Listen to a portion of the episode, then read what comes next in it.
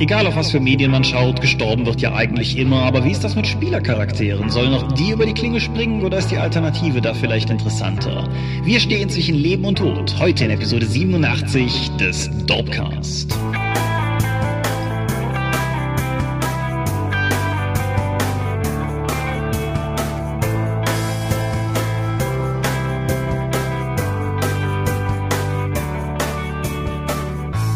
Hi und herzlich willkommen zu Episode 87 des Dorpcast. Einmal mehr haben wir uns hier versammelt, um über Dinge zu reden, die mit Rollenspielen zu tun haben oder damit verwandt sind. Und wenn ich wir sage, dann meine ich zum einen dich. Michael Skopje-Mingers, guten Abend. Und zum anderen mich, Thomas Michalski. Hi. Du klingst immer noch krank. Ja, ich habe tatsächlich nicht geschafft, gesünder zu werden seit der Spielmesse. Also gesünder schon, aber ich habe es immer noch drauf, meine Körperflüssigkeit durch die Nase zu entsorgen. Ja, yeah, thanks for sharing. Worüber reden wir wirklich in dieser Folge? Charaktertode. Ach. Was eine schöne Überleitung. Genau, wir, wir reden übers Sterben. Warum wir darüber reden, dazu dann gleich auch nochmal mehr. Hast du einen spontanen ersten Gedanken, wenn du das Thema so hörst? Ja, nämlich, dass Charaktertode vor allen Dingen oftmals nur durch Kampf passieren, aber nicht durch andere Einflüsse. Okay, interessante erste Eingabe. Mir fällt gerade auf, dass wir uns im Vorgespräch diesmal überhaupt nicht abgesprochen haben. Es kann also nur spannend werden.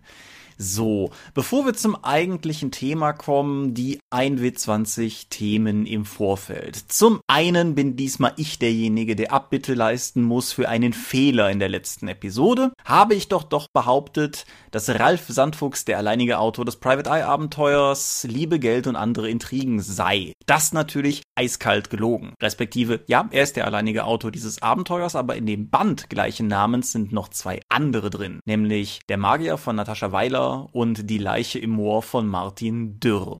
Ralf hat mich selbst darauf hingewiesen, insofern sei hier an dieser Stelle zu Kreuze gekrochen und einfach nur entschuldigend gesagt, dass man da mal sieht, was für ein guter Spieler ich bin, dass ich dieses Buch meiner Spielleiterin nicht nur mitgebracht habe, sondern nicht mal reingeguckt habe. Wie viele Seiten hat der Band? Äh, übliche Private Eye, ich weiß es gar nicht. Irgendwo zwischen 60 und 90, würde ich sagen. Okay, gut. 60, 90 und dann zwei bis drei, drei Abenteuer drin. Ja. ja. Ja, und wo wir schon von Abenteuern reden, können wir uns auch noch auf die eigene Schulter klopfen, denn wir haben Bronze geholt. Ja, beim Goldenen Stefan. Genau, wir haben beim Goldenen Stefan den Bronzenen Stefan in der Kategorie Abenteuer abgeräumt. Ja. Den teilen wir uns mit einem Abenteuer von Karl-Heinz Zapp für sein Schnutenbach-Setting, nämlich, ich glaube, die Höhle des Ogermagiers, der Hort des Ogermagiers. Ja, so auf jeden Fall, so ähnlich. Und sowohl Silber als auch Gold in der Kategorie sind an Space 1889 gegangen, aber es gibt auch noch eine ganze Menge anderer spannender Kategorien. Kategorien. Hast du mit abgestimmt? Nein. Das, dann bist du nicht Teil derer, denen ich nun sagen werde. Danke auf jeden Fall für alle, die, an alle, die für uns gestimmt haben. Genau, denn es ist ein Publikumspreis. Genau, so ein Publikumspreis. Und dass da so ein freakiges kleines Nischensystem, das on demand im Selbstverlag veröffentlicht wird, es schafft, bis zur Bronze zu krabbeln, ist schon echt abgefahren und cool. Danke dafür. Uli. Ja, und dann warst du weg. Richtig. Ich war letzte Woche von Donnerstag bis Samstag mal in Spanien, wie man das eben so macht. Wenn ich daran denke, wie der Mensch am Flughafen uns verabschiedet hat, ging der wohl davon aus, dass wir nur ein paar Tage Ballermann machen möchten oder auf jeden Fall Feierei in Spanien. Das war allerdings nicht der Fall. Wir wurden von Corvus Belli eingeladen, uns ihre Produktionsstätten mal in Spanien, genauer gesagt in Galicien anzuschauen. Corvus Belli, das ist die Firma hinter dem Tabletop-Spiel Infinity. Mhm.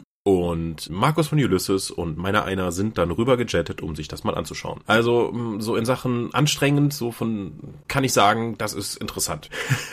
Einfach mal so einen Kurztrip nach Spanien zu machen. Äh, ich war das erste Mal in Spanien, habe äh, auch einige Fotos gemacht, die ich glaube ich mit noch kaum jemandem geteilt habe. Mir, mir hast du eins geschickt. Ja, immerhin. Es war vor allen Dingen viel Arbeit. Wir haben gut gegessen, schöne Sachen gesehen, sind viel mit dem Auto rumgefahren, weil Spanien ist groß. Mhm. Galicien kann ich jetzt auch sehr empfehlen. Das ist so ziemlich der westlichste Teil Europas, liegt, liegt über Portugal. Wir waren direkt am Atlantik. Ich habe da nochmal das Meer gesehen und dass es in Galicien überraschend viele Eukalyptusbäume gibt. Ja, das wusste ich auch noch nicht, aber da gab es vor 100 Jahren wohl mal eine große Papierindustrie und die haben die Eukalyptusbäume halt geholt, um schnell Rohstoff haben zu können. Jetzt hat Eukalyptus aber die spannende Eigenschaft, nicht nur total giftige Blätter zu haben, die, wenn sie runterfallen, alles andere da unten platt machen, sodass der Eukalyptus sich weiter ausbreiten kann, sondern die brennen nicht nur gut, sondern erholen sich auch noch sehr gut davon, sodass sobald irgendwann mal ein Feuersturm über die Galizien, über Galizien hinwegzieht, der Eukalyptus da bleibt und sich noch weiter ausbreitet. Koalas haben sie allerdings nicht, wie uns versichert wurde wurde. Das ist eigentlich schade. Ja, aber ich glaube, es ist auch nicht die richtige Eukalyptussorte, weil Koalas sind ja total blöde Kreaturen, die es ja nicht nur zur Aufgabe gemacht haben, die ganze Zeit giftiges Zeug zu fressen, gegen das sie nicht immun sind und deswegen 21 Stunden am Tag schlafen müssen. Nein, sie können sich auch nur von drei von den hunderten von Eukalyptusarten ernähren. Also, ich halte das für eine evolutionäre Sackgasse. Ja. Aber, um mal direkt zu Corvus Belly zu kommen, nicht, es war Spanien. An sich sehr spannend, wir haben sehr viel Fisch gegessen und ich habe jetzt mal gesehen, wie Metallminiaturen von Infinity produziert werden. Mhm. Das geht überraschend schnell. Die Firma ist auch innerhalb von den letzten zwei Jahren oder so, hat die sich in der Größe von Personal her verdoppelt. Diese platzen auch in der neuen, in der neuen Location, wo sie sind, halt aus allen Nähten. Und sie machen halt die komplette Bearbeitung alles im Haus. Also da sitzen Leute, die an Geräten mit heißes Metall in Schleudermaschinen werken, dann die Metallminiaturen rausnehmen, die werden dann dann sortiert, zusammengepackt, dann verpackt die jemand in Blister, dann werden die Blister in Pakete gepackt, dann gehen die direkt raus. Die haben kein großes Lagerhaus. Das heißt, die Produktion ist meistens dann nur, das was bestellt ist, wird hier einfach fertig gemacht, die Neuheiten gehen raus. Danach machen wir vielleicht mal dann Restock von irgendwas anderem. Weil große Lagerhaltung haben die tatsächlich nicht. Dann gehst du durch, dann findest du den Fotobereich und den Bemalbereich, weil sie auch festangestellte Bemaler haben. Dann gibt es Leute, die Figuren dann noch sauber machen, die Master kontrollieren und es gibt dann eine Redaktion für die Illustrationen, die Logos, die Designs der neuen Spiele beziehungsweise Schrägstrich Einheiten. Es gibt Grafiker dann im Haus und die sitzen alle relativ eng beieinander, so muss ich sagen.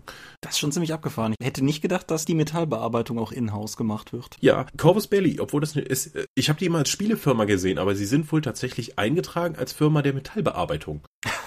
und die Mitarbeiter da werden auch entsprechend dann nach äh, Metallbearbeitungstarif bezahlt, die da das Metall reingießen. Krass. Ja, ja. Ja. Und dann gehst du halt einen Schritt weiter und da sind da Leute, die professionell Figuren bemalen.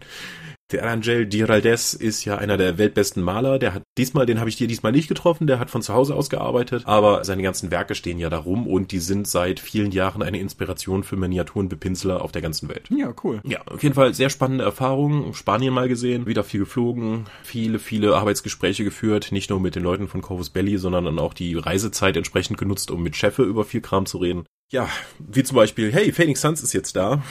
Ja, richtig, Fading Suns. Ja, Ulysses hat jetzt die Lizenz von Fading Suns. Ja, also so richtig. Also so richtig. Nicht für die deutsche Fassung, sondern die Lizenz. So wie für Talk oder das Schwarze Auge. Da wird also in den nächsten Jahren, ich rechne persönlich erstmal vor 2018 mit nicht viel Neuem, aber mal gucken, was die Kollegen in dem amerikanischen Studio dann daraus noch zaubern. Weitere Infos gibt's dann in Artikeln auf der Ulysses Homepage. Ich wollte gerade sagen, das kommt dann über die offiziellen Kanäle. Ich kann an dieser Stelle nur sagen, dass es mich freut, weil ich Fading Suns dufte finde. Insofern. Genau, äh, Fading Suns, äh, wie ich hab's, wir haben es in der Schulzeit mal versucht zu spielen, sind allerdings nicht durch das Regelsystem gestiegen, auch wenn wir versucht haben, durch die Spielbeispiele ein Reverse Engineering zu betreiben, um die Regeln zu verstehen. Das hat nur bedingt geklappt. Ich hab's dann mal auf der Earthdawn Convention gespielt mit dem aktuellen Regelsystem. Ich weiß es nicht mehr. Da gab's ein schickes Fading Suns Szenario, wo ich den grässlichen Alien spielen musste, der Psioniker war und den der die Aliens äh, haben bei Fading Suns halt den Nachteil, dass sie von allen Menschen so als die bösen Außenseiter gesehen werden. Dann gibt es noch Psioniker, die böse Außenseiter sind und von allen Menschen geschasst werden. Ich war ein Alien-Psioniker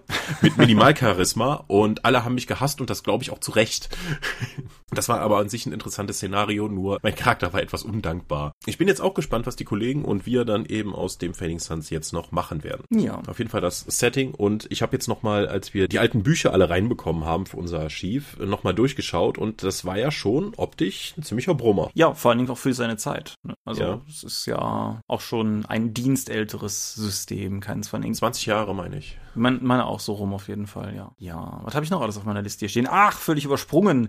Ja, diejenigen, die die letzte Folge gehört haben, werden jetzt hoffentlich feststellen, dass du wieder besser klingst. Ja, wir haben das jetzt hier mit den Einstellungen hinbekommen und du hörst mich jetzt über das Yeti-Mikrofon und zumindest Audacity sagt mir auch, dass ich über das Yeti-Mikrofon aufnehme. Da steht oben Yeti Stereo oder so, ja? Genau. Hervorragend, ja. War doof, haben wir gemerkt, aber ja, im, im Prinzip will ich auch nur noch mal sagen, danke für euer Verständnis und für die vielen positiven Nachrichten. Ich sagte im Vorgespräch schon, wir sind lange nicht mehr insgesamt für den Dropcast so viel gelobt worden wie nach der letzten Episode. Es war so ein bisschen, wie ich sagen, irgendwas zwischen Wohlwollen und äh, Mitleid, glaube ich. Aber nee, hat, hat, mich, hat mich gefreut. Wir wissen jetzt zumindest Bescheid, dass wenn es hier wieder ein Skype-Update gibt oder so etwas, dass ich dann alles nochmal genau kontrolliere, was sich hier bei den Einstellungen geändert hat, weil Skype hat alles überschrieben mit, äh, ja, das, ich nehme das hier für alles mit Mikro und Kopfhörer gleichzeitig. So, mh, mm, nee, das ändere ich mal. Aber ich habe nicht damit gerechnet, dass es sich dann auch über bei Audacity entsprechend überschreibt. Ja. Naja.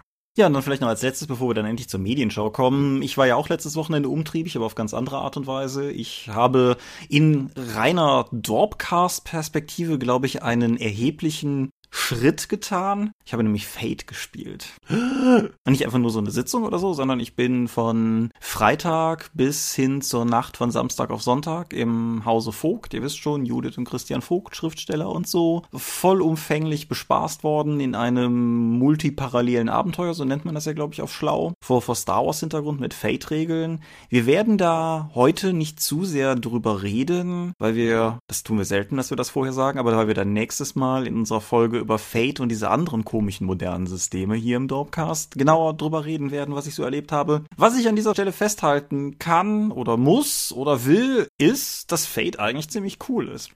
Ja, das war ja zu, zu befürchten. Ich bin mir nicht sicher, wie die rechte Lage ist, sonst wäre das jetzt ein guter Moment, um diesen Hypnotoad-Soundeffekt von Futurama einzuspielen. Aber diese ja, anderthalb Tage Dauerbespaßung oder so haben definitiv geholfen, mich das Spiel besser verstehen und vor allen Dingen sehr viel besser leiden zu lassen. Und ja, da werden wir dann entsprechend drüber reden. Interessant ist die Runde vielleicht auch deshalb noch, weil es nicht nur eine meiner besten Pen-and-Paper-Erfahrungen der letzten Jahre gewesen ist, sondern weil es, glaube ich, zu dem besten und geilsten Charaktertod geführt hat, den ich jemals in einem Pen-and-Paper-System erlitten habe. Insofern kommen wir da gleich im Laufe der Folge mit Sicherheit auch nochmal drauf, weil ich habe es tatsächlich geschafft, bei diesem Erzählonkelspiel zu sterben. Wow. Ja. Aber bevor wir dazu kommen, lass uns doch mal über Medien reden. Hast du was Interessantes gesehen, geguckt, gehört, gelesen? Ich habe Uncharted 1 auf der PlayStation 4 gespielt. Uh, Retro. Schock. Na, nicht ganz. Also erstmal shocking. Ich bin ja alter Xbox-Fan, aber äh, ich wurde jetzt dazu genötigt, ein Privat-Let's Play abzuhalten. Damit meine Freundin stricken kann, musste ich dann Uncharted 1 in der Uncharted Collection spielen. Ich hatte ja auch immer Interesse dran, weil das ist so einer der PlayStation-exklusiven Titel, die mich immer gereizt haben. Mhm. So, worum geht's? Äh, Nathan, Dra was? Ich wollte gerade sagen, Nathan Drake heißt der Mann, dessen Namen du glaub, Genau, Nathan suchst. Drake, der Protagonist, ist locker einer der sympathischsten und auch der am besten geschriebenen Videospielfiguren überhaupt. Das muss ich mal sagen. Mhm. Das Spiel hat eine grandiose Story, Charaktere, Dialoge und eine Inszenierung ist alles fantastisch. Worum geht's? Um den eben genannten Nathan Drake. Der möchte Eldorado Bergen finden, der das von seinem angeblichen Vorfahren Sir Francis Drake gefunden worden wäre. Er hat dazu ein Tagebuch gefunden, damit, das ist sozusagen das Tutorial, wo du das Ding ausgräbst und dann gehst du der ganzen Sache, nach. Es folgt eine Action- und wendungsreiche Geschichte um die Suche da nach diesem Eldorado und die Geheimnisse, die sich dahinter verbergen. Es gibt sehr viel Kletterei und Rumrätselei la Tomb Raider. Man trifft auf Piraten, Verbrecher, Nazi-U-Boote, einen Fluch und Verfluchte, eine schöne Reporterin etc. pp. Das ist alles total großartig und witzig und unterhaltsam. Bis auf die Kämpfe. Und davon gibt es nicht wenige. Und das ist nämlich in den Kämpfen ein Deckungsshooter mit Gegnerwellen. Die Kämpfe haben wirklich, wirklich an meinen Nerven gezerrt, weil sie einfach eine unnötige Verlängerung sind von dem Spiel. Und außerdem für mich einen starken Immersionsbruch dargestellt haben. Weil erstmal Nathan Drake tötet Hunderte von Menschen. Hunderte! Ich habe in dem Spielverlauf mehr Piraten getötet, als vermutlich um den ganzen Golf von Afrika unterwegs sind, um jetzt Leute auszurauben. Und alleine nach dem ersten Level, das weitestgehend das Tutorial, also im Tutorial, wenn die Piraten dein Schiff angreifen, tötest du, glaube ich, schon mal zwölf Leute.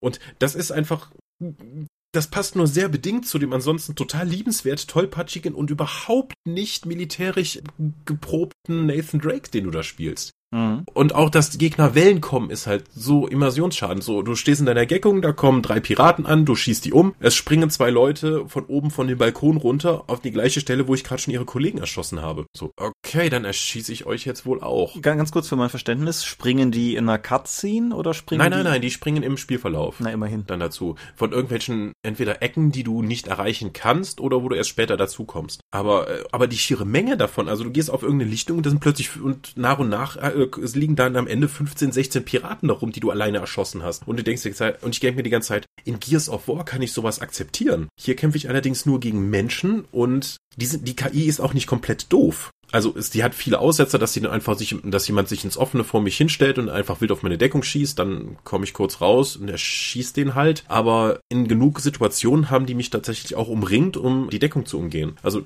oder haben Granaten geschmissen, um eben aus der Deckung zu treiben. Das funktioniert an sich schon, aber dass der Schwierigkeitsgrad weitestgehend darüber skaliert, dass man eben die Menge an Gegnern erhöht, ist doof. Außerdem haben Deckungsshooter natürlich, wenn du sonst eine starke Narration hast, immer ein großes Problem. Du kommst in einen Raum, da liegen Kisten. Du weißt, was jetzt passiert. Mhm. Und das ist, äh, nervig. Auch so, äh, man bekämpft ein Verbrechersyndikat. Eigentlich sind Verbrechersyndikate ja Wirtschaftsunternehmen. Das heißt, sie müssen dann irgendwie eine Kosten-Nutzen-Rechnung anstellen. Wenn sie jetzt diese mannsgroße goldene Statue Eldorado finden wollen, der goldene Mann, warum lassen sie 400 Mann mit militärischer Ausrüstung gegen mich antreten, um dieses Ding zu sichern. Das steht doch in keinem Verhältnis. Das war für mich ein großes Problem. Ich habe heute noch einen Teil zugeschaut, wie meine Freundin dann den zweiten Teil gespielt hat.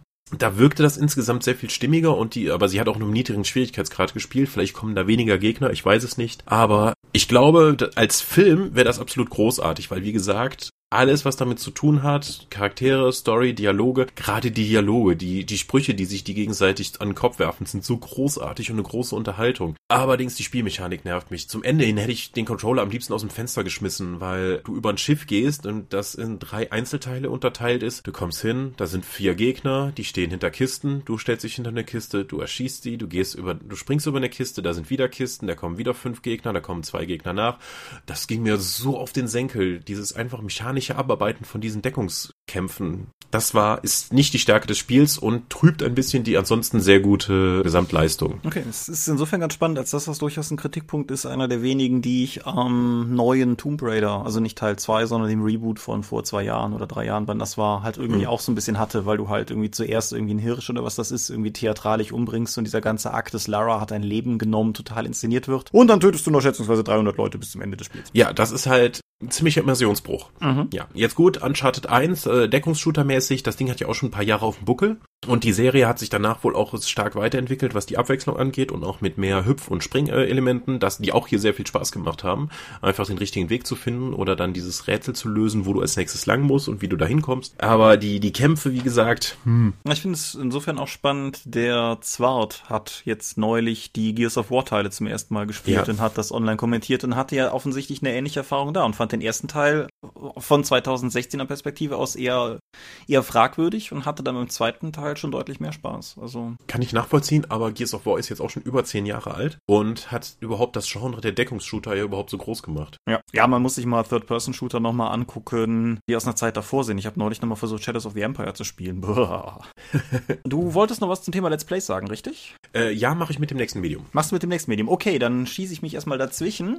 Reden wir über True Detective. Hm. Ich habe vor einer langen Zeit über die erste Staffel gesprochen. Ich habe gerade mal nachgeguckt, das war in der Folge Dorpcast 26 über Beta-Regelwerke am 30. März 2014. Dann habe ich jetzt dann doch mal die zweite Staffel geguckt. Ich war lange unsicher, ob ich das tun sollte. Ich weiß nicht, wie weit du das verfolgt hast, aber nachdem die erste Staffel ja mehr oder weniger mit uneingeschränktem Jubel und mit uneingeschränkter Begeisterung empfangen wurde, war es bei der zweiten Staffel fast das Gegenteil. Also ich habe wenig gute Stimmen darüber gelesen damals, als das gelaufen ist. Sehr viel Enttäuschung, sehr viel Kritik an, ja, eigentlich allem daran. Und HBO haben die Serie zwar bis heute noch nicht abgesetzt, aber auch seit äh, dem Ende der letzten Staffel, das ist jetzt auch schon über ein Jahr her, keine dritte Staffel angekündigt. Das ist also insofern auch kein gutes Zeichen gewesen. Dennoch wollte ich irgendwann mal wissen, wie es weitergeht und als ich neulich im Mediamarkt an der Blu-ray-Box für kleines Geld vorbeikam, dachte ich mir, ach komm, pfeif drauf, nimmst einfach mal mit. Und wie hätte es anders sein sollen? Ich fand's super. Dann wird es jetzt abgesetzt werden, Thomas. Vermutlich ja. Also, es ist äh, wie, das, das war ja durch das Konzept, es ist eine komplett neue Geschichte, es sind komplett neue Charaktere. Nichts von dem, was in der ersten Staffel inhaltlich passiert ist, schwappt in die zweite Staffel über, außer der Ton. Und das ist etwas, wo ich glaube ich, also wo die Meinungen so ein bisschen auseinandergehen. Die erste Staffel hatte ja auch ihre Love, nee, nicht Lovecraft, aber ihrem Cthulhu-Mythos Randbezüge hin zum König in Gelb und, und all dem drum und dran. Dieser ganze Okkultismus-Angle ist in der zweiten Staffel nicht vorhanden und ich glaube, das ist der Grund, weshalb auch viele Leute enttäuscht waren, weil das eine Erwartungshaltung war, die die Serie gar nicht erfüllen wollte.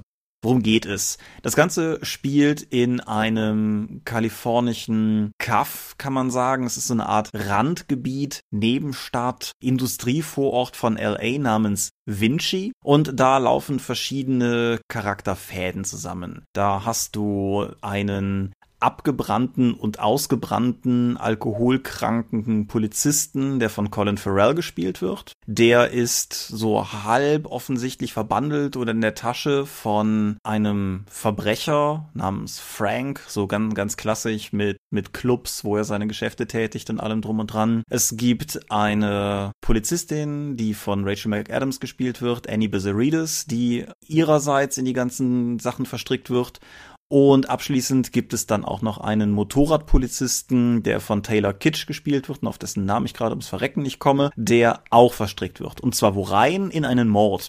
Es dauert zwar fast bis zum Ende der ersten Folge, dass das wirklich klar wird, aber am Ende der ersten Folge stehen unsere vier Ermittler rund um eine Leiche. Und mehr oder weniger der gesamte Aufhänger der Staffel ist, dass diese vier Leute, nein, nicht diese vier, der Verbrecher ist nicht dabei, diese drei Leute, die drei Polizisten damit beauftragt werden, diesen Fall zu lösen. Und zwar so ein bisschen unter der Prämisse hast du das Gefühl, dass die alle drei ausgewählt wurden, weil alle ein gutes Gefühl haben, dass die das nicht schaffen. Aha. Weil offensichtlich Leute Interesse dran haben, dass gar nicht klar wird, was da gelaufen Ah. ist. Und wie das halt so ist mit, mit diesen Sachen, stoßen sie natürlich dann trotzdem auf Spuren. Das Ganze eskaliert immer weiter.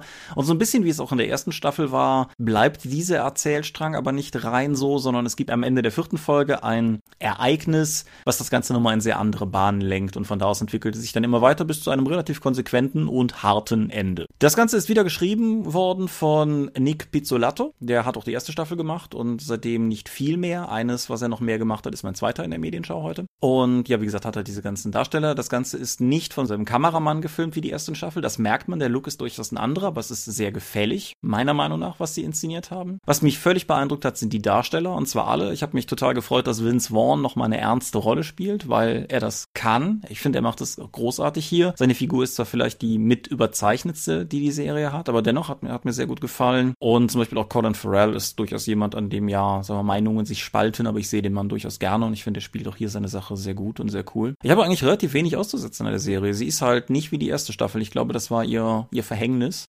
Aber ich finde, man kann es ziemlich gut gucken. Es gibt einen sehr schönen roten Faden, der all die gerade genannten Charaktere am Ende miteinander verbindet. Nicht, nicht so sehr inhaltlich, sondern konzeptuell. Es gibt, also diese, diese Serie hat eine Idee, die sie kommuniziert, wenn man das Ganze bis zum Ende guckt. Das hat mir extrem gut gefallen, weil das verbindet es auch mit der ersten Staffel. Und ich fand, das war bis zum Ende spannend. Es gibt auch da Online-Stimmen, die sagen, das Ganze wäre so vorhersehbar. Aber ich finde gerade, wenn man, wenn man nicht nur auf das große Ganze guckt, sondern auch auf die vielen kleinen Nebenhandlungen, die sich um alle möglichen Figuren ranken, gibt es eine Menge zu entdecken in der Serie. Viele kleine Details. Allein im Vorspann sind eine Menge Dinge versteckt, die sich lohnen zu finden, wenn man aufmerksam drauf guckt. Und insofern kann ich eigentlich nur, kann ich eigentlich nur sagen, ich kann empfehlen, sich das ganze Ding anzugucken. Es gibt so viel, ach, ich könnte noch über die Musik, ich könnte noch über die Inszenierung, aber wie gesagt, ohne das jetzt sprengen zu wollen, ich fand die Serie richtig gut, die zweite Staffel genauso wie die erste Staffel und ich hoffe inständig, dass ich irgendwann eine dritte kriegen werde. Was ist denn das verbindende Element der Reihe jetzt, wenn es die zweite Staffel True Detective ist? Ich würde sagen, dass es tatsächlich ja, im, im Kern um dieses Detective-Ding erstmal geht. Also es sind halt in der ersten Staffel wie in der zweiten Staffel sind es Ermittler, die versuchen einen Fall zu lösen. Dass das, was sich daraus entwickelt, sie dann noch weiterführt, ist was anderes. Es geht in beiden durchaus darum, dass diese Leute sich an irgendeinem Punkt auch an einem Punkt wiederfinden, wo sie sagen könnten, okay, lassen wir es, legen wir es zu den Akten und das gerade eben nicht tun, sondern dass sie es durchziehen. Und in beiden Staffeln durchaus mit Konsequenz. Und was im Titel nicht so drinsteckt, aber was ich persönlich auch meine, was beide Serien verbindet, ist, dass es eigentlich immer um Figuren geht, die nicht so richtig ihren Platz in der Welt haben. Also, ob das jetzt in der ersten Staffel die beiden Hauptfiguren sind oder die vier Hauptfiguren der zweiten Staffel, das sind alles Figuren, die mit ihren Idealen nicht wirklich mit der Welt kompatibel sind, in der sie leben. Um vielleicht das offensichtlichste Beispiel zu nehmen, Frank, der besagte Verbrecher, fährt halt in vielen Teilen diesen etwas dubiosen Gentleman-Ganoven-Kram. Also durchaus brutal und blutig, wie man es aus Mafia-Filmen oder ähnlichem kennt, aber halt mit diesem völlig verschobenen und fragwürdigen Ehrenethik-Konzept, was dahinter steckt. So, wenn der Chef sich mit den Leuten noch selber prügelt, um klarzumachen, dass er immer noch der Chef sein kann, aber gleichzeitig irgendwie gestriegelt und allglatt und so ist. Das Problem, was er hat, ist, dass er nicht in einem Mafia-Film lebt. Und dass diese ganzen Manieren, die er da an den Tag legt, nicht funktionieren in der Welt, in der er ist. Genauso wie der Colin Farrell-Charakter dieses klassische Rollenbild dieses starken Mannes, der für die Familie sorgt, hat. Aber weder ist er der starke Mann, der für die Familie sorgen kann, noch will seine Familie das. Und ja, das gilt für die erste Staffel genauso. Ist aber spoileriger. Ähm, okay. Ja, ich habe einen interaktiven Film geguckt. Ja. Das klingt jetzt erstmal sehr seltsam und war es auch. Wir kommen, wir schlagen jetzt wieder den Bogen zurück zu den Let's Plays. Mhm. Ich habe auf YouTube das Let's Play zu dem interaktiven Film The Bunker geschaut. Das, ich komme erstmal zum Medium an sich. Es geht in diesem interaktiven Film darum, dass es wohl einen Atomkrieg gab und äh, einige Leute haben es geschafft, sich in Großbritannien in einen Bunker zurückzuziehen. Darunter auch eine Frau, die dann hochschwanger und gerade entbindend dann noch da eingeliefert wird. Es sind insgesamt unter 90 Leute, die da hinkommen und irgendwann schalten wir dann 30 Jahre später und wir sehen nur noch, wie ein etwa 30-jähriger Mensch gerade am Totenbett seiner Mutter steht. Überraschung, man verkörpert diesen letzten Bewohner des Bunkers und was ist mit den ganzen Bewohnern da passiert und was tut er? Also er hat erstmal von seiner Mutter noch eine Security-Sicherheitsliste bekommen, was er jeden Tag machen soll. Strahlung messen, essen, Vorräte kontrollieren, schlafen. Das machen wir zweimal und dann merken dann, hm, die Strahlung steigt. Irgendwas stimmt in dem Bunker nicht. Dann musst du dann in die tieferen Ebenen, wo der Charakter eigentlich Angst vor hat, weil er nie seine Heimatebene verlassen hat und seiner Mutter auch versprochen hat, dass er oben bei ihr bleibt. So, nach und nach müssen wir jetzt weiter diesen Bunker erforschen und schalten dann neue Videosequenzen frei und müssen kleine Aufgaben erledigen, bis es dann zum Finale kommt. Wo wir dann nach und nach auch Rückblicke dann haben, Tondokumente finden, Tagebuchaufzeichnungen finden, in denen dann klar wird, warum sind wir eigentlich letzte Überlebende, was ist seitdem passiert und also immer nur im Mikrokosmos des Bunkers. Nicht darüber hinaus, wir wissen nicht, wer gegen wen Krieg geführt hat oder wer gewonnen hat und warum das eigentlich so ist. Das ist nicht unspannend zu sehen, auch wenn der Twist vorhersehbar war, meiner Meinung nach. Auch durch die Interaktivität geht wenig davon im Spannungsbogen verloren, weil, und jetzt kommt der Knackpunkt, es kaum Spielmechanik gibt. Du kannst zwar immer dann sagen, geh mal hier hin, schau dir das an, mach das und das, aber an sich ist es schon ziemlich schlauchig vorgegeben, wie dieser interaktive Film funktioniert. Und das einfach als YouTube-Video zu sehen, nimmt dir diese Interaktivität heraus, das macht ja jemand anders für dich, der dann einfach der nicht mal diese Minispiele macht oder einfach diese kurz diese Entscheidung trifft, wobei es in diesem Spiel auch kaum Entscheidungen oder Minispielchen gibt. Das ist weitestgehend dann von Schnipsel zu Schnipsel zu gehen und dann anzuhören, welche Erinnerung jetzt da getriggert wird. Das Ganze natürlich jetzt als Let's Play auf YouTube zu sehen, in diesem Let's Play gab es nur am Ende mal eine Sequenz, wo er eine Probe nicht geschafft hat und wir dann eben die Sequenz dann nochmal gesehen haben. Ansonsten war das für mich ein durchgängig laufender Film. Wenn ich das Ganze jetzt als Let's Play auf YouTube sehe, entwerte ich natürlich das komplette Produkt des interaktiven Films. Mhm. Weil der Let's Player hat, kriegt dann was für seine Community, die gucken sich das an und du hast das komplette Spielerlebnis, ohne den kaufen zu müssen. Bei, du kannst ja immer noch sagen, in einem anderen Let's Play, ich, das Spiel, was mir da gezeigt wurde, ist interessant, das möchte ich gerne mal auch ausprobieren oder in einem Rollenspiel einen anderen Weg gehen, als der Let's Player das gemacht hat oder versuchen, versuchen, hier bei einem Jump'n'Run dann einen Speedrun hinzulegen und schneller zu sein als der Let's Player und mir zu zeigen, wie das richtig geht. Bei einem interaktiven Film entwertest du einfach alles, was in dem Produkt zu tun hat, indem du es bei YouTube online stellst. Mhm. Da hatte ich ein bisschen Bauchschmerzen mit, aber hm, wie, wie siehst du das? Wie, wie, stehst du insgesamt zu Let's Plays? Ich fange mal mit der mit dem ersten Teil an. Ich finde das bei interaktiven Filmen auch problematisch. Ein Spiel, wo ich das hatte, ich hatte hier ganz am Anfang des Jahres mal über Her Story geredet, das Spiel, wo du mehr oder weniger was nur darin besteht, dass du an einem Computer sitzt, du guckst ja auf diesen virtuellen Bildschirm und halt nach Videoclips auf einem virtuellen Rechner suchst und mit denen du dir die Hintergrundgeschichte zusammensuchen kannst. Du magst dich erinnern. Ähm, die gibt's auch als Let's Play online. Das finde ich halt genauso problematisch, weil du, ja, du hast halt nicht den Aspekt, dass du selber nach Lösungen suchst, aber du siehst ja halt die ganzen Videos und dann kennst du halt die Auflösung. Das ist also auch eher, eher heikel meiner Meinung nach. Let's Plays allgemein funktionieren für mich nicht. Das ist bei Pen and Paper Let's Plays, um mal kurz ganz kurz diesen Abstecher zu machen, noch ein bisschen was anderes, wenn ich die Leute kenne. Also zum Beispiel die DSA 1 Let's Plays gucke ich ganz gerne. Eure, unsere, wie auch immer. Also die Ulysses produziert, ich habe damit nichts zu tun, aber du sitzt ja da. Und aber ansonsten funktioniert das für mich auch nicht sonderlich gut. Und Videospiel Let's Plays nochmal doppelt nicht. Und wie ich ja schon mal zu dir sagte, ich persönlich weigere mich irgendwie anzuerkennen, dass der nächste Evolutionsschritt unseres größten interaktiven Mediums darin besteht, es wieder zu einem nicht interaktiven Medium zu machen. Das, nee. Ich, für mich ist das auch nichts, aber es gibt ja eine riesige Fanbasis für diese Let's Plays sowohl Rollenspielkram wie auch diese Videospielsachen. Mhm. Und ich und viele Videospielentwickler, wie zum Beispiel Nintendo, haben als größte haben mir auch gesagt, es gibt keine Let's Plays von unseren, von unseren Videospielen. Ich glaube, es knallt. Andere hingegen haben natürlich die Erfahrung gemacht, wenn jetzt jemand wie Gronk jetzt einfach anfängt, ihr Spiel zu suchten oder durchzuspielen, steigen danach die Verkaufszahlen für die enorm an. Das scheint also durchaus auch eine marketingrelevante Sache zu sein. Ich meine, es gibt genug Let's Player und YouTubers, die Spiele nur noch gegen Geld besprechen, die das eben wissen, was, was für eine Marketingplattform sie eigentlich darstellen und sie das nur noch überhaupt vorstellen, wenn die entsprechende Firma ihnen dafür Geld gibt. Ja, und umgekehrt gibt es halt auch, das ist jetzt, ich weiß nicht, ob du das mitbekommen hast, in Amerika gerade so ein bisschen rausgekommen, dass die Firmen mittlerweile durchaus ja Let's Player und Videorezensenten in verschiedene Kategorien einteilen, inklusive einer Kategorie, die sich Wildcard nennt. Und das sind die Leute, von denen man nicht sicher weiß, dass es eine positive Besprechung wird. Das ist insgesamt ein ganz, ganz gefährliches und problematisches Klima, was, das ist so ein Wort, ne, Videospieljournalismus, aber was halt genau das betrifft. Und ja, also ich, ich finde halt, ich, so zum einen sprechen sie mich nicht an, zum anderen sehe ich das Problem mit der, mit der Entwertung auf mehreren Ebenen. Zum einen natürlich aus Herstellersicht, aber ich habe es halt auch schon mehrfach erlebt, dass ich mit Leuten gesprochen habe und halt mit so einem, so ja, ich habe jetzt das und das gespielt, das war total cool, kennst du das auch? Und dann sowas kriege wie, ja, habe ich ein Let's Play zugesehen, sah nicht so interessant aus. Weil es gibt halt auch einfach Spiele, die musst du verdammt nochmal spielen, hm. weil das Spaß macht. Naja, also, äh, Leute genießen offensichtlich dieses Medium in einer Form, die uns nicht zugänglich ist. Ja, ich meine, wie immer gilt natürlich, wenn Leute daran Spaß haben, bitte. Ich werde der, der hm. Letzte sein, der das jemandem irgendwie madig macht.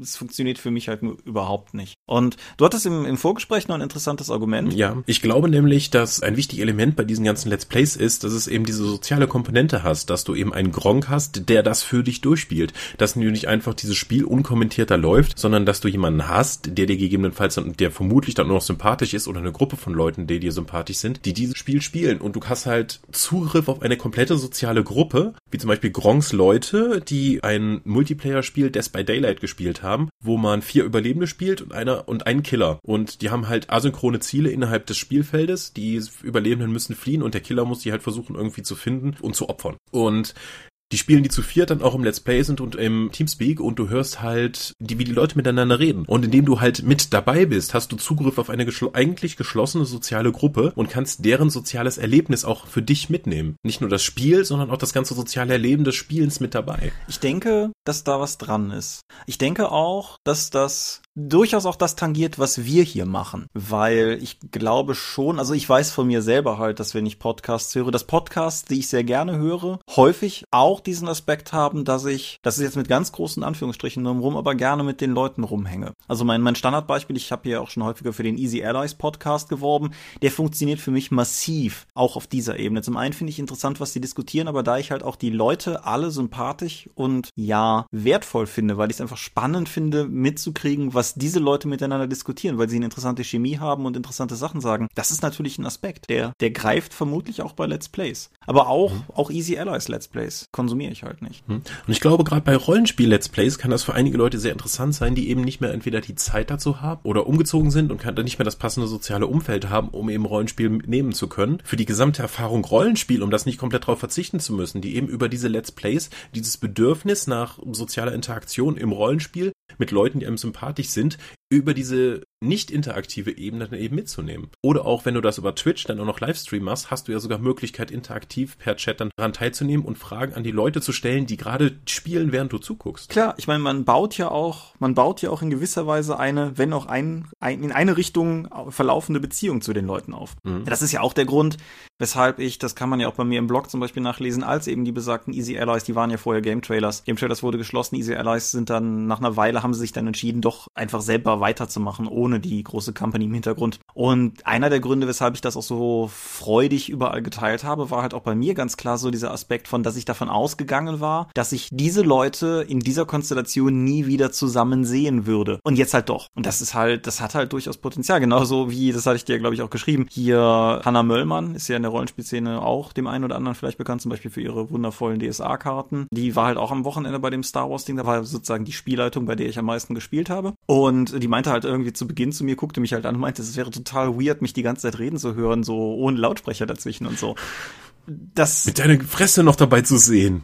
Da bleibt er mir normalerweise erspart. Ja, tut mir ja auch leid. Gibt schon einen Grund, dass wir keinen Videochat machen. Nein, aber wie gesagt, du weißt, was ich meine. Und das, das, da bin, das geht mir ja genauso. Ich bin ja auch gerne Fan von Leuten, weil ich finde Leute ja tendenziell cool, die coole Sachen machen. Und insofern sollten Let's Plays für mich eigentlich auch funktionieren, tun sie aber nicht. Das wäre vielleicht der Moment. Du spielst eben noch lieber selber. Ja, auf jeden Fall. Oder, sagte ich ja auch schon mal, ich mag durchaus das, was du quasi auch deiner Freundin geliefert hast, so eine Art Live-Let's Play. Also ich habe mit Freunden damals Resident Evil zusammen durchgespielt, was halt effektiv bedeutet, dass ich gespielt habe und die zugeguckt haben. Oder im, ich glaube, vorletzten Schwarzwaldurlaub haben wir zusammen Eternal Darkness auf dem Gamecube nochmal durchgespielt und da hat großteilig eine Freundin von uns gespielt und wir haben halt drum gesessen. Das finde ich okay. Dann, dann ist es halt, dann ist das soziale Erlebnis interaktiv und live und vor Ort. Weil interaktive Erlebnisse oder soziale Erlebnisse aus der Ferne, da bin ich ja sowieso, also sei es jetzt auch Multiplayer, mache ich ja gerne auf der Couch und quasi nicht online oder so. Das ist ja, das, das, das schlägt ja irgendwie alles in dieselbe Kerbe. So, Gott, sind wir schon lange dran. Aber wir hatten, wir hatten viel vor der Medienschau. Also all, all ihr Medienschau war wieder länger Kritiker. Denkt denk dran, wir hatten schon eine Viertelstunde vorher. Wie dem auch sei, einen Film habe ich Genau, ich war in Spanien. Ja, gehen wir zu den Charaktertonen. Ich hab, ihr habt noch ein zweites Medium. Ach, Thomas, guck mal auf die Uhr. Ja, ich mache es ganz kurz. Aber sonst, klar, sonst habe ich nie wieder diese Verbindung, weil Nick Pizzolatto, der Mann hinter den True Detective Staffeln, ist auch einer der beiden Drehbuchautoren von Die glorreichen Sieben. Der läuft, oh, glaube ich, gerade noch im Kino, das Remake von Antoine Fuqua. Antoine Fuqua, cooler Regisseur meiner Meinung nach, hat Filme gemacht, die alle gerne gemocht haben, wie Training Day, hat Filme gemacht, die nur ich gemocht habe, wie King Arthur und hat meiner Meinung nach eines der wichtigsten Musikvideos aller Zeiten, nämlich Gangsters Paradise von Coolio gedreht. Und ja, nein, also der Film ist einfach cool. Wer Western mag und wer endlich nochmal einen, einen im Grundton nicht ernsten Western sehen will. Natürlich wird auf Leute geschossen, natürlich können Leute sterben, natürlich ist es in dem Sinne ein ernster Western, aber es ist halt nicht irgendwie einer von den Tarantino-Western, die ich ja auch mochte, aber es ist kein Neo-Western mit all seinen Anklängen vom, vom sterbenden Westen und was auch immer. Es sind Cowboys. Diese Cowboys kommen in Ort, um bösen Leuten Einhalt zu gebieten. Und die Protagonisten sind die krasseste Heldengruppe, die ich so seit langem gesehen habe. Es ist irgendwie ein, ein schwarzer Gesetzeshüter, ein betrunkener Ire, ein mit persönlichen Geistern geschlagener Scharfschütze, dessen bester Kumpel ein messerwerfender Asiate, ein Mexikaner,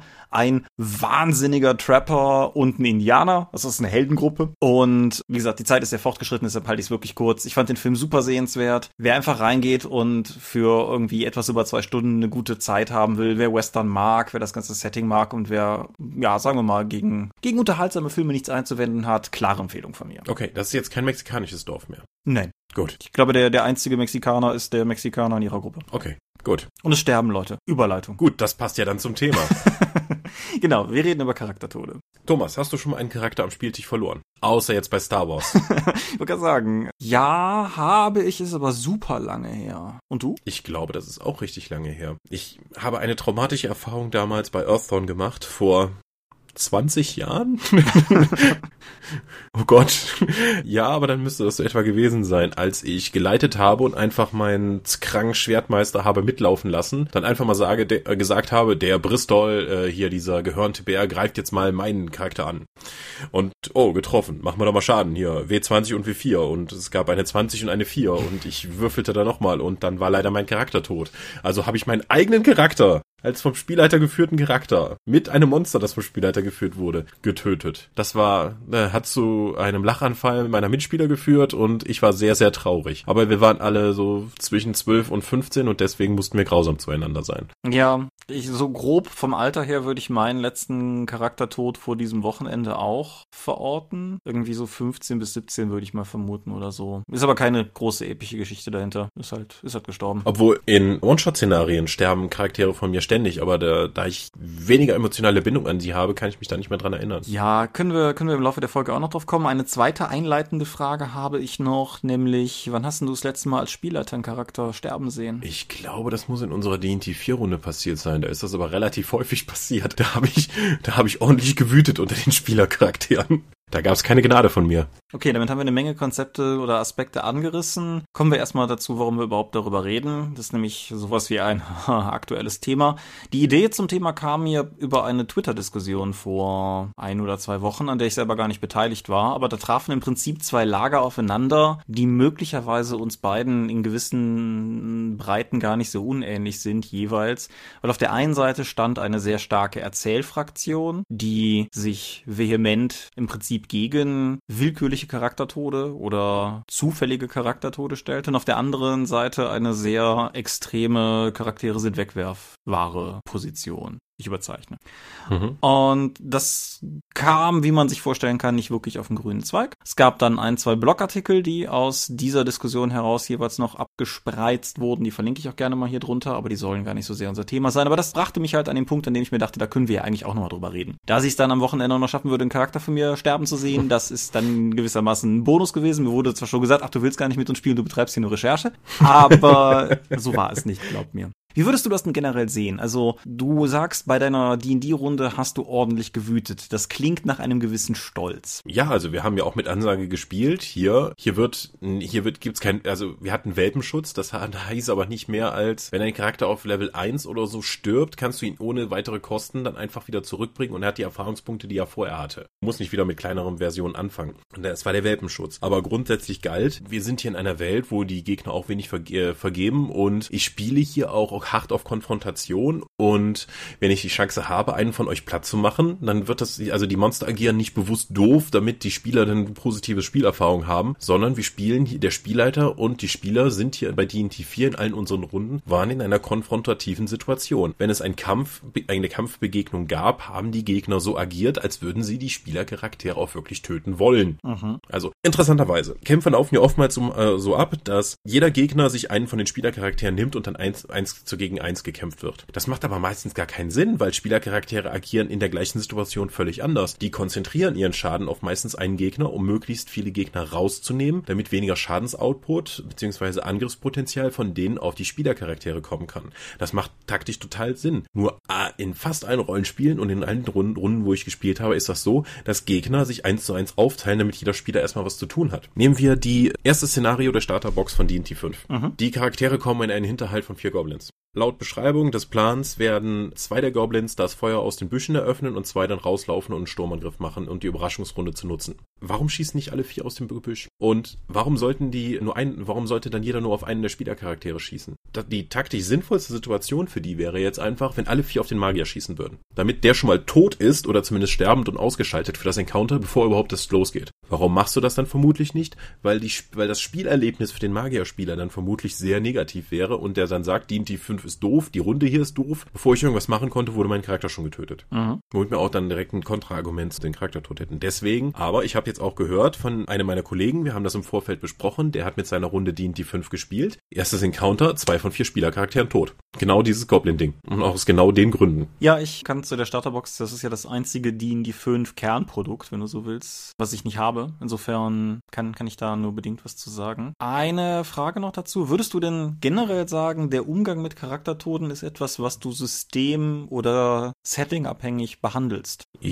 Grundsätzlich ja, weil Charaktersterblichkeit in unterschiedlichen Settings auch unterschiedliche Gewichtung hat. Weil bei D&D 5 epischem Level, wir hatten ja damals auch das wunderbare Spiel, schafft es der Spielleiter in dem aktuellen Encounter, den Kleriker zu töten, bevor er einmal dran war. Hat oft genug funktioniert. Aber Tod ist ja dann nur eine momentane Unannehmlichkeit. Also bei D&D 4 gab es ja in epischen Leveln auch so etwas wie Spezialfähigkeiten. Das erste Mal, wenn du, äh, wenn du pro, wenn du stirbst pro Tag. Also das war, die, die, Spezi die Fähigkeiten gingen auch davon aus, dass es halt mehrfach passieren kann pro Tag, dass du eben stirbst und dann wieder zurückkommst. Das geht halt Schnips, bist wieder da. Bei Earthdawn gibt's Wiederbelebungssalben. Kannst du also machen. Viele von den, von den Systemen haben ja sogar einen sehr netten, du bist erstmal bewusstlos, der Gegner muss halt bewusst einen Todesstoß ansetzen, um dich wirklich umzubringen. Mechanismus, um das eben auch zu, zu lenken, wie brutal und wie hart das Setting dann eben wirkt. Deswegen würde ich sagen, ja, bei der, sagen wir mal, wir spielen DSA in Märchen Fantasy-mäßig und vor allen Dingen Spielwelt erleben, dann muss ich nicht die Charaktere niedermetzeln. Wenn ich allerdings jetzt sage, Warhammer, es ist eine brutale Welt, wenn da nicht der ständige Charaktertod im Hintergrund lauert,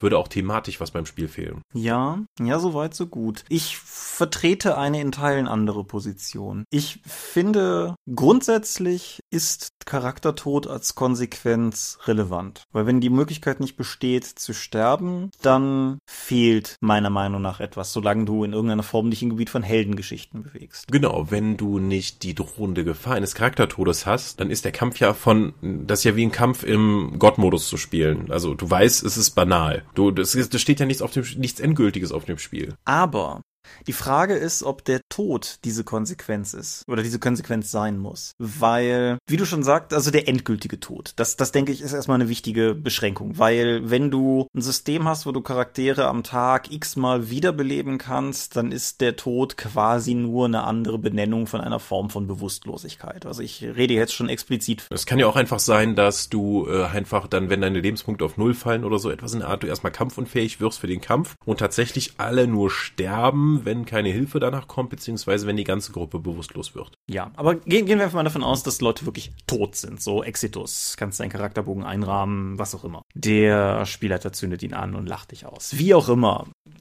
ich weiß halt nicht, ob das eine befriedigende Variante sein kann, weil was mit dem Tod einhergeht, ist, dass es vorbei ist. Und das uninteressanteste an Geschichten ist normalerweise, dass sie vorbei sind. Aber das ist natürlich eine, eine komplizierte oder das ist eine Problemfrage, weil du diese Konsequenz brauchst, um Kämpfe spannend zu machen. Und auf der anderen Seite halt, wie gesagt, die beendete Geschichte ist halt vorbei. Und wenn man es in einer gewissen Häufung macht, dann ist halt die Frage, ob es noch relevant ist. Hatte der Charakter denn eine Geschichte? Oder ist es eine Geschichte, die extern ist und die die Gruppe nur erlebt und die Figuren darin austauschbar sind? Mhm, gleich. Mhm. Zunächst mal der, der Gegenentwurf, das ist auch der, der in der Diskussion zum Beispiel auch geführt wurde und den ich persönlich auch durchaus interessant finde, ist die Frage, ob der Charaktertod tatsächlich das Schlimmste, möglicherweise, aber das Interessanteste ist, was einem Charakter passieren kann. Er soll Konsequenzen davon tragen, wenn er einen Kampf verliert. Die Frage ist aber, ob das, ob das Konsequenzen sind, wie du hast keinen Herzschlag mehr, du bist jetzt tot, oder ob du vielleicht die Leute, die Charaktere verändern kannst, kannst du ihnen interessante Nachteile geben, kannst du das Charakterkonzept durch diese Niederlage modifizieren. Das Lied von Eis und Feuerrollenspiel hat diesen ganzen, ich kann permanente Versehrungen in Kauf nehmen und dafür nicht an dieser Stelle sterben Aspekt. Warhammer Fantasy Roleplay erste und zweite Edition hatte einen unglaublich clunky und dysfunktional umgesetzten, aber grundsätzlichen Gedanken von durch die kritischen Treffer stirbst du nicht automatisch, sondern wenn du auf Null kommst, verlierst du vielleicht erstmal nur einen Arm oder so. Hm, welch Glück. ja, er hatte Glück, er hatte nur alle Gliedmaßen verloren. Ja, nein, das ist halt so, so eine Herangehensweise. Cthulhu hat das in Teilen auch, weil du halt auch einfach wahnsinnig werden kannst, aber Cthulhu hat gleichzeitig eine so hohe Sterblichkeitsrate. Es ist ja durchaus nicht unüblich, dass die Leute bei einigen der klassischen Cthulhu-Kampagnen raten, am besten direkt mehrere Charaktere zu generieren, damit du die halt so am Stück durchrotzen kannst. Aber ich finde halt diesen Gedanken, dass mit dem Charakter was passiert, viel interessanter eigentlich, als dass er halt einfach stirbt. So, das erstmal. Dann, was du gerade meintest. Wie zum Beispiel? Wie gesagt, es ist halt völlig situationsabhängig. Aber wie gesagt, möglicherweise kannst du ihm diese, diese permanente Verletzung gewähren. Mhm. Vielleicht kannst du ihn in eine Situation bringen. Also es kommt ja, wie gesagt, immer komplett auf Setting an, aber vielleicht unterliegt er im Kampf und kann deshalb von den Feinden gedreht werden, kann deshalb in irgendeiner Form in der Konstellation mit den Feinden in eine nachteilige Situation gebracht werden. Vielleicht muss er irgendetwas zurücklassen. Damit meine ich jetzt nicht, du verlierst all deine Ausrüstung, aber vielleicht büßt er etwas ein, woraus eine neue Quest entsteht, weil er das wiedererlangen will. Also die Feinde haben ihn irgendwie hm. zwar überwunden, haben ihm das mächtige XY abgenommen und die Queste der Gruppe erweitert sich insofern, als dass sie nun auch die Aufgabe haben, das mächtige XY zurückzuholen. Vielleicht auch, weil Also wie Fate es macht, du musst eine Konsequenz hinnehmen dafür, um den Charakter tot von der Schippe zu springen. Wie gesagt, wie Fate es macht, ein Lied von Eis und Feuer macht das ja durchaus auch. Hm. Aber das ist jetzt, das ist tatsächlich kein Konzept, was ich Fate in irgendeiner Form allein nicht zugestehen würde. Das, habe ich halt auch in, in, diversen anderen Runden schon immer so erlebt. Erinnerst du dich an das Xbox-Spiel Prey? Ja. Wenn du da gestorben bist, gab es ja kein Safe-Game oder so etwas, sondern so bist in diese Zwischenwelt geschmissen worden, wo du dann Geister fangen konntest und dann entsprechend, je nachdem, welche Geister du in einem bestimmten Zeitraum dann gefangen hattest, wurdest du dann wieder in, wiederbelebt. Mhm. Hast du sowas schon mal einem Rollenspiel erlebt, dass du dann eben so eine Möglichkeit hast, so ein Minispiel in Anführungszeichen zu spielen, um deinen Charakter wieder zurückzuholen? Nein, im Prinzip nicht, außer dass einige Systeme so furchtbare, du würfelst jetzt mal irgendwas und dann stirbst du oder nicht Aspekte haben. Also beispielsweise D&D 5 hat das ja auch. Wenn du, wenn du entsprechend wirklich komplett runtergeknüppelt bist und am Boden liegst, dann würfelst du immer, wenn du dran bist, ein W20 und abhängig davon, wie der aus ist, ein reiner 50-50-Wurf und je nachdem, wie der häufiger ausgeht, wenn du das erste Mal drei positiv oder drei negativ Ergebnisse raus hast, bist du entweder stabilisiert oder wirklich tot. Das hat zumindest den Vorteil, dass der Spieler, wenn er drankommt, auch immer was tun kann, anstatt einfach nur zu äh, dann rauszugehen und zu sagen, ja, kämpft ihr mal weiter, ich werde jetzt eine halbe Stunde lang so lange rauchen, bis entweder alle tot sind oder ihr mich wiederbelebt habt. Das ist richtig. Und ich mag auch durchaus, dass es 50-50 ist, das ist zumindest fair und das führt halt nicht dazu, dass der Typ mit der guten Konsti auf jeden Fall immer überlebt und der Magier auf jeden Fall stirbt oder so. Aber das ist so das Minispieligste, was mir gerade auf Anhieb einfällt. Hast du denn ein Beispiel? Nee, mir wird jetzt auch nichts einfallen. Ja. Aber wie gesagt, das, das wäre so grundsätzlich meine Herangehensweise. Hast du eine Meinung dazu oder also zu, zu meiner oder? Äh, zu welchem Aspekt? Dem lieber Konsequenz als tot wie ein Dodo. Das macht es zumindest spannender. Das setzt aber auch voraus, dass sowohl die Spieler wie auch die Spielleitung davon ausgeht, charaktergetriebene Plots in der Kampagne zuzulassen. Weil es gibt ja genug, wo eben die Helden nur Akteure in einer vorgegebenen Handlung sind und die Spielfiguren eigentlich austauschbar sind. Die meisten vorgegebenen Abenteuer funktionieren eben auch so, weil du eben eine vorher nicht bekannte Konstellation an Spielfiguren dann hast, die in dieser Geschichte agieren muss. Und ob das jetzt der zwergische Krieger zwischendurch mal verstirbt und dann durch einen halbelfischen Scout ersetzt wird, macht an sich keinen Unterschied. Das wird erst relevant, wenn die Charaktere von sich ausgetriebene Handlungsbögen haben, die auch mit ihren Charakteren verwoben sind und auch die Spieler Bock haben, das entsprechend umzusetzen. Und der Spielleitung das dann auch einbaut. Mhm. Weil in unserer D&T 4 Runde war es weitestgehend, haben wir Red-Spiele gemacht, Encounter-basiert. Und da war das Schicksal des einzelnen Charakters ziemlich wumpe. Das hat dann, wenn, nur als Ideengeber für die größere Story an sich gedient, wie dass mein, mein Charakter eben zu einem Champion der Primordials werden würde. Das war einfach nur eine Vorgabe dafür, hey, Primordials, cool, lass uns damit was machen. Aber, mh, mm, ja, oder dass der Sorcerer von uns dann eben beschlossen hat, seinen Pakt zu brechen und wir dann zum Feenhof gegangen sind, um dacht, den Feenkönig umzubringen, weil der eine Konsequenz angedroht hatte dafür, wegen des Pakts Taktbrechens. Mhm. Das kannst du dann so machen, um dann, äh, aber charaktergetriebene Geschichten sind in der Regel spannender als die vorgegebenen, weil du eben direkt auf die Bedürfnisse der Spieler und der Gruppe eingehen kannst.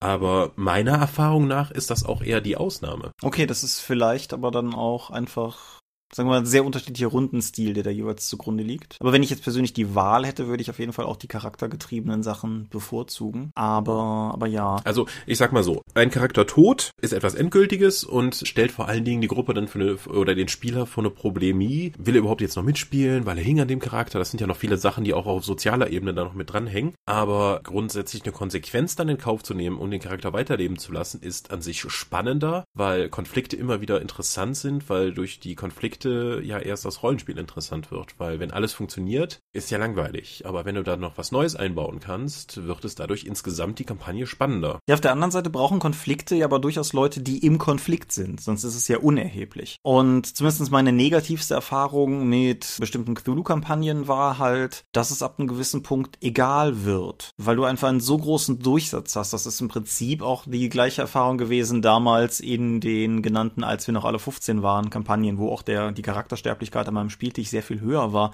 Aber es wird dann halt irgendwann auch egal. Und effektiv verbaust du dir damit dann auch die Option auf charaktergetriebene Geschichten. Weil keiner lang genug da ist, um überhaupt eine Geschichte zu entwickeln. Ja und nein. Du kannst ja als komplettes Kampagnenkonzept haben, dass du nicht jede einzelne Charaktere spielst, sondern dass ihr eben eine Expeditionsstreitmacht spielt oder die Janusgesellschaft oder eine Ripperloge und so weiter. Dass du eine Organisation spielst und dann jeder Spieler dann einen Charakter aus dieser Organisation dann verkörpern kann. Dann kann auch mal einer hops gehen. Das heißt immer noch, dass dessen Motivation von jemand anderem noch aufgegriffen werden kann innerhalb der Gesellschaft oder auch, ja, dass einfach der, der Platz von dem Spiel, von irgendeinem anderen Spielercharakter dann eingenommen werden kann, der vorher vielleicht nur NSC war. Ja, ich finde aber trotzdem, dass es das reduziert. Also vielleicht, vielleicht geht unsere Wahrnehmung da einfach auseinander, aber ich finde halt, ein Charakter ist auch mehr als seine Agenda. Spätestens, wenn du ihn eine Weile gespielt hast, und damit meine ich jetzt nicht Jahre, aber zumindest irgendwie mehrere Sitzungen miteinander, beginnt sich ja auch ein gewisses Beziehungsgeflecht sowohl zu NSCs als auch unter den Charakteren untereinander zu entwickeln. Und das ist nicht reproduzierbar. Wenn du natürlich einen Orden hast, dessen Queste es für die gesamte Kampagne ist, irgendwie die magische Häkelnadel zu finden,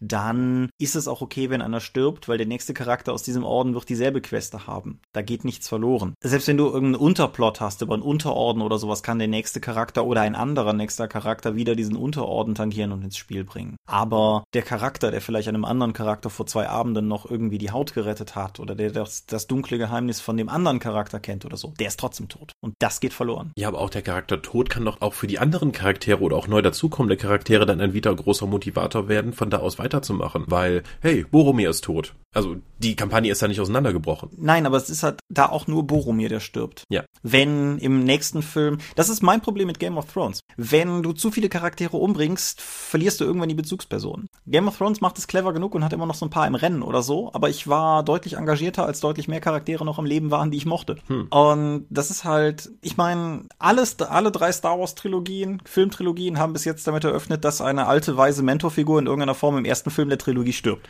Das gilt für Qui-Gon, das gilt für Obi-Wan, das gilt für Han Solo. Aber es geht nicht so weiter. Die, die anderen Charaktere, die eingeführt werden, bleiben erhalten. Und klar, Han Solo oder, oder nehmen wir Obi-Wan, das klassischste von den Beispielen. Obi-Wan stirbt im Kampf gegen Vader, ermöglicht indirekt dadurch noch die Flucht des Falken vom dem Dings, hält im Prinzip durch seinen Tod sogar die Queste aufrecht. Aber dann ist auch gut. Und dasselbe gilt für Boromir. Natürlich, Boromir stirbt. Boromir hat seinen Moment der, der Erkenntnis, kann sich vom Ring losgelöst noch einmal für die gute Sache entscheiden, kommt da durch die ganze Sache durch, kann noch durch die ganze Nummer mit dem Horn von Gondor Alarm schlagen und so weiter, alles super und lässt die Gefährten damit weiterkommen. Aber wenn im nächsten Buch, im nächsten Film, ist völlig egal, dann auch noch Legolas, Gimli und zwei von den Hobbits sterben würden, dann beginne ich ein Problem zu haben. Weil, wie gesagt, wenn, wenn die Leute mit dem Ring losziehen, die mit dem Ring losziehen, wenn keiner von denen mehr mit dem Ring ankommt, dann ist zwar die Queste immer noch erfüllt, aber mein, mein, wie soll ich sagen, meine emotionale Hingabe an die, an die Geschichte ist halt deutlich, deutlich in Mitleidenschaft gezogen. Mhm. Du gehst jetzt aber wieder von einem nicht interaktiven Medium aus. Das ist halt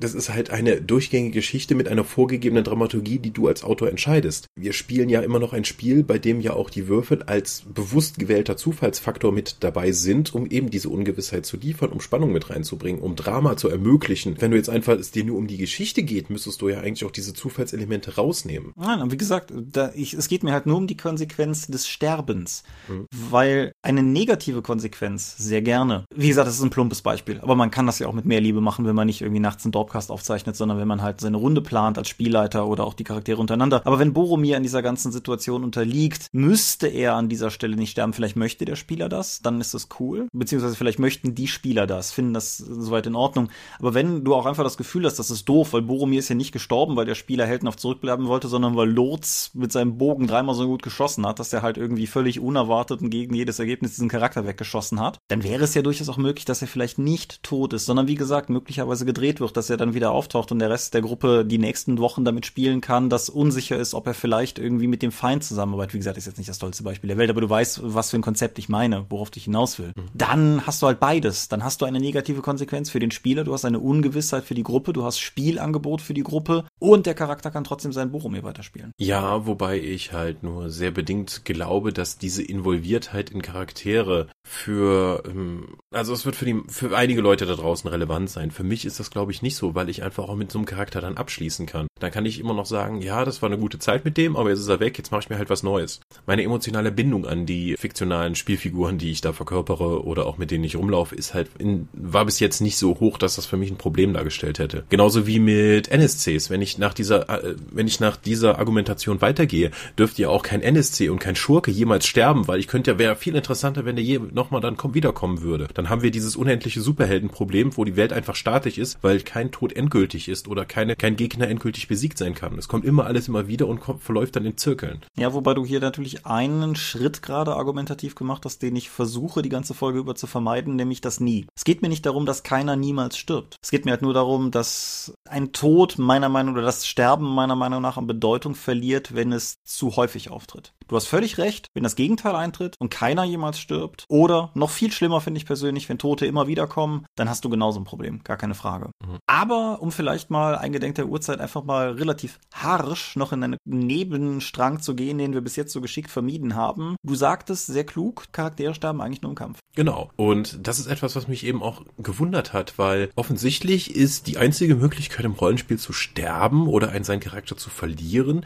entweder die bewusste Aufgabe, also nein, eigentlich nicht, ist im Kampf zu sterben, weil wie viele Charaktere sind schon mal an Altersschwäche gestorben? Gut, es gibt jetzt nur ganz wenig Rollenspiele, die überhaupt generationenübergreifendes Spielen ermöglichen. Eben über dieses Organisationsspiel, in Rain ist es drin, in diesem Griechen im Weltall, Hellas, in dem Setting ist es drin, da wo es auch konkret gesagt wird, hier, du spielst dann eben dem sein Sohn ein paar Abenteuer später, weil das ist halt eine Generation danach. Und, oder einen Charakter mal an eine Krankheit zu verlieren oder an Altersschwäche oder einfach den mal zur Ruhe zu setzen, ist irre ungewöhnlich. Wenn ein Charakter aus der Kampagne entfernt wird, ist das eigentlich meiner Erfahrung nach, von dem, was ich auch persönlich hatte, wie auch von dem, was ich gehört habe, eigentlich dadurch, dass Leute sterben im Kampf. Mhm. Ja, das stimmt. Also mit dem zur Ruhe setzen, das kann ich ein bisschen anbieten durch die lange, lange gespielte Star Wars-Kampagne, die wir bei der Dorp hatten, weil wir da tatsächlich mit mehreren Generationen gearbeitet haben, so ein bisschen diesem Star Wars-Bild folgend. Ne? Du hast Anakin und dann hast du Luke. Das haben wir halt versucht, so ein bisschen zu emulieren. Wenn wir neue Kampagnen gemacht haben, haben wir halt geguckt, wo liegen die im Star Wars-Gesamtkontext, liegen die vor oder nach irgendwas, was wir schon gespielt haben. Und einige Spieler haben dann halt ganz bewusst irgendwie ihre Kinder oder ihre Väter generiert und gespielt. Mhm. Da war das halt so ein bisschen implizit zumindestens drin, weil ja, dann halt die nächste Generation gespielt wurde und die letzte Generation nicht gewaltsam gestorben ist. Mhm. Weil wir jetzt halt auch nicht irgendwie einen inszenierten Moment hatten, wo vielleicht mal einer der alten Charaktere dann tatsächlich an Altersschwäche mhm. gestorben ist. Ja, aber warum gibt es so wenig Charaktertode durch Krankheit, durch Alter, durch Siechtum? Warum?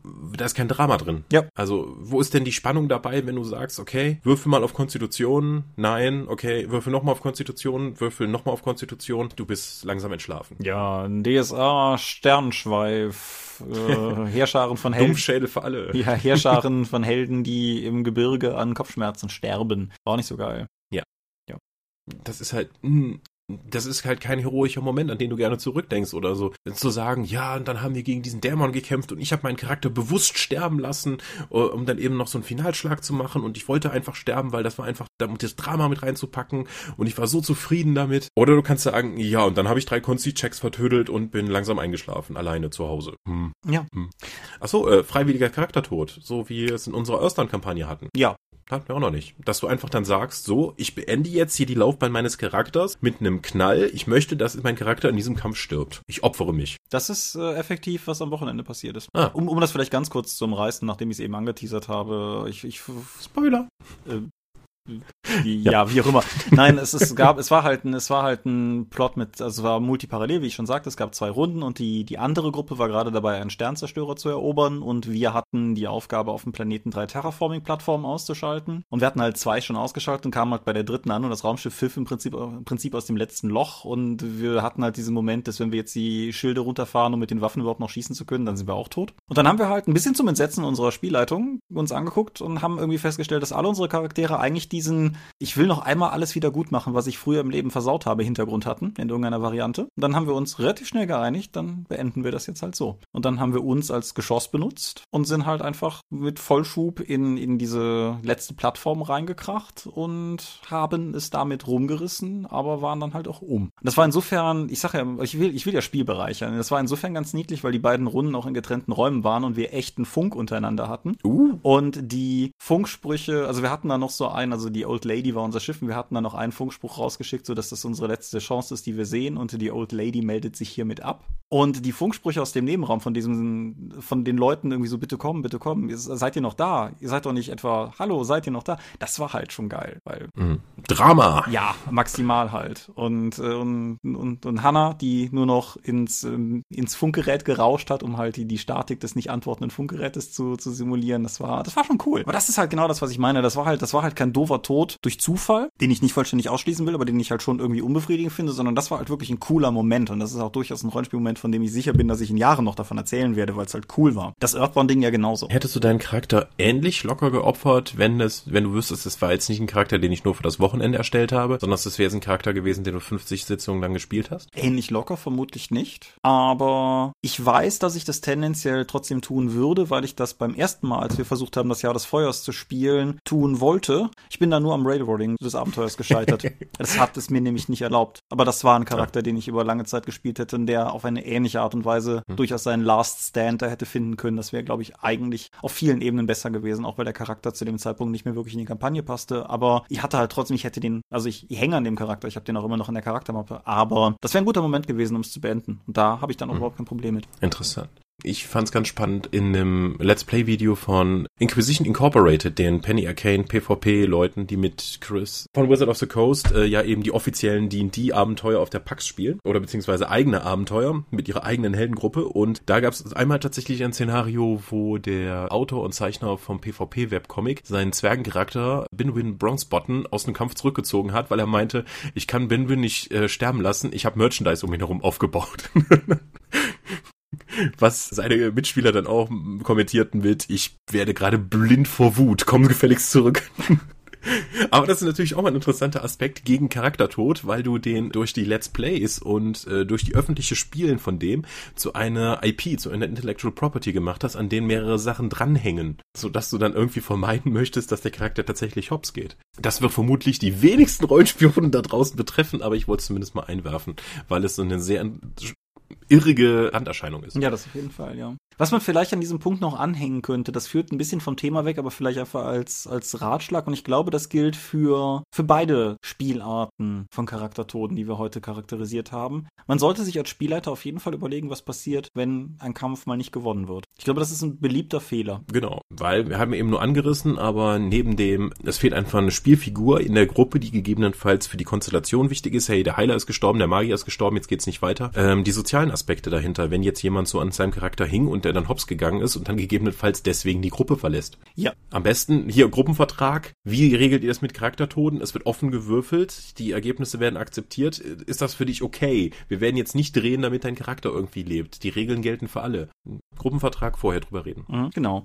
Und halt auch umgekehrt durchaus, wenn man, wenn man sich geeinigt hat, dass man halt trotzdem sich das vor Augen führt. Das ist ja auch so eine beliebte Kaufabenteuer-Denke, dass du erstmal davon ausgehst, dass der Plot weitergeht, wenn die Helden den Kampf gewonnen haben. Mhm. Und dass du dir halt zumindest Gedanken machst, was eigentlich passiert, wenn sie es nicht tun. Das muss ja keine Sackgasse sein. Es ist, denke ich, auch cooler. Also selbst, selbst wenn Charaktere gestorben sind, auch für den Rest zumindestens, dass du dir als Spielleiter ein paar Gedanken gemacht hast, wie dein Plot nicht verendet, nur weil die Charaktere vielleicht teilweise verendet sind oder so. Mhm. Das, das denke ich ist. Wie oft haben sich bei dir Spielercharaktere, Schrägstrich Spieler in einem Kampf ergeben, als sie merken, sie sind unterlegen? Einmal, glaube ich.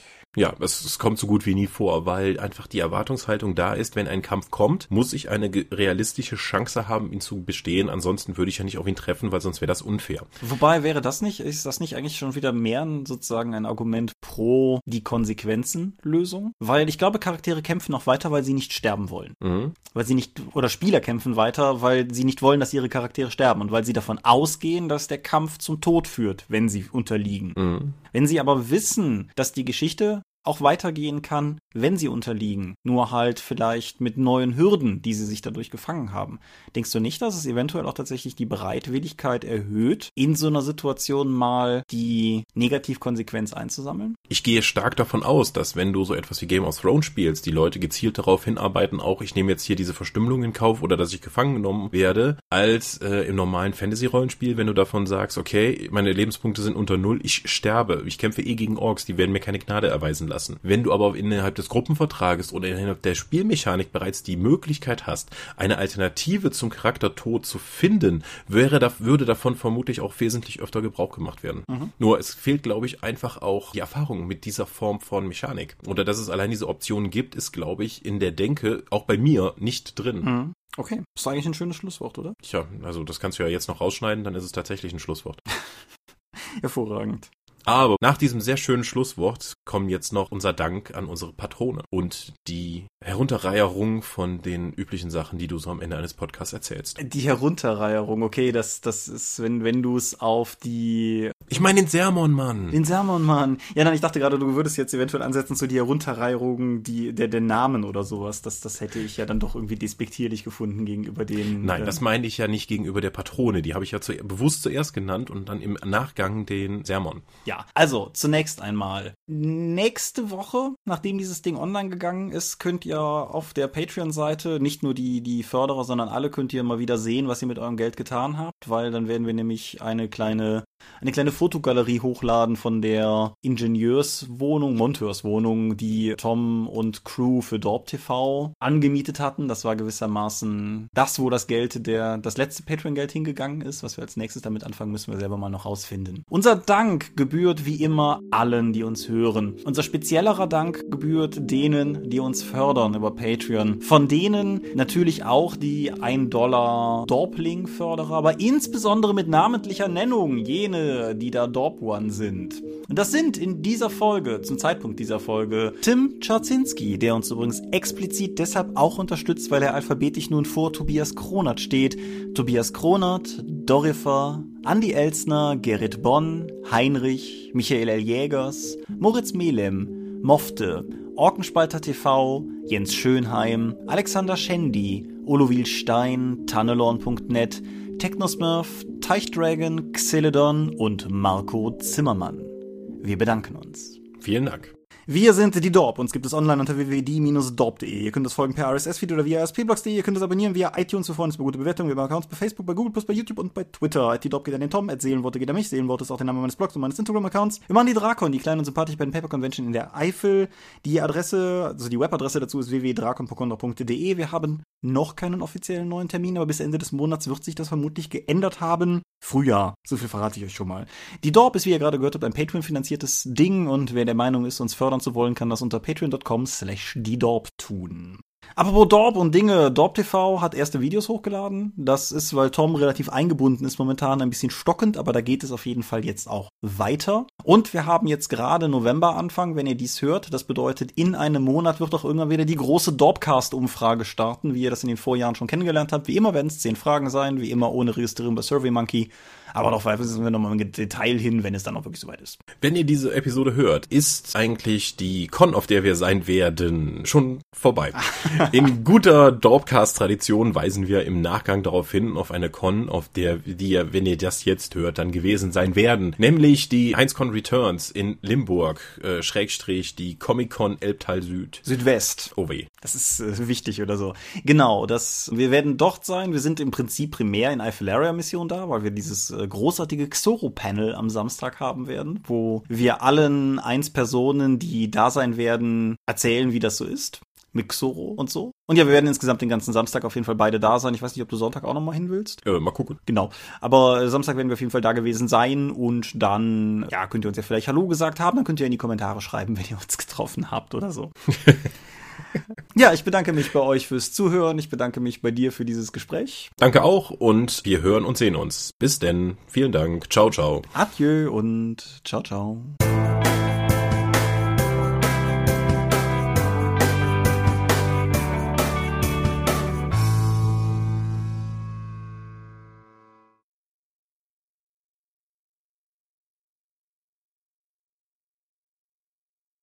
Nein, der, der fördert uns nämlich extra, weil der alphabetisch vor Tobias Kronert kommt.